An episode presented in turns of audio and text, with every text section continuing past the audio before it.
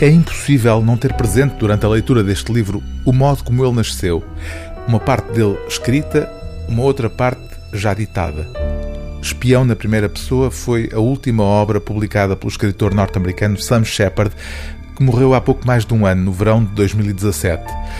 A narrativa desdobra-se em duas vozes que nunca chegaremos a saber com exatidão se são de duas pessoas diferentes ou de um mesmo homem observando retrospectivamente a sua própria vida, espiando-se a si próprio à beira da morte. Há alturas, diz uma das vozes, em que não posso deixar de pensar no passado. Sei que o presente é o lugar para se estar, mas o passado apresenta-se.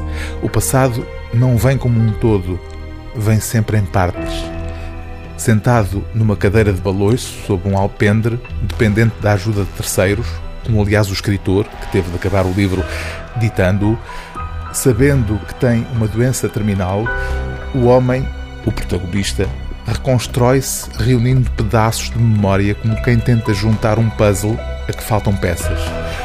Observa-se e sente-se observado. Nunca saberemos exatamente por quem.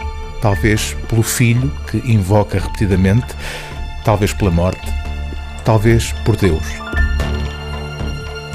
Por norma, não sou uma pessoa desconfiada.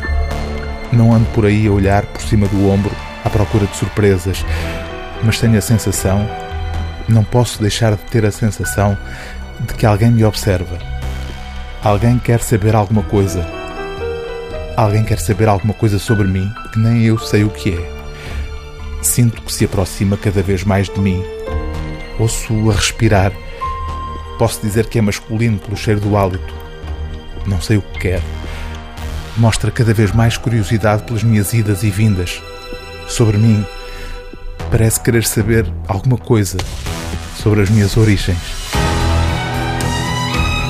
O livro do dia TSF é Espião na Primeira Pessoa, de Sam Shepard, tradução de Salvato Teles de Menezes, Edison Quetzal.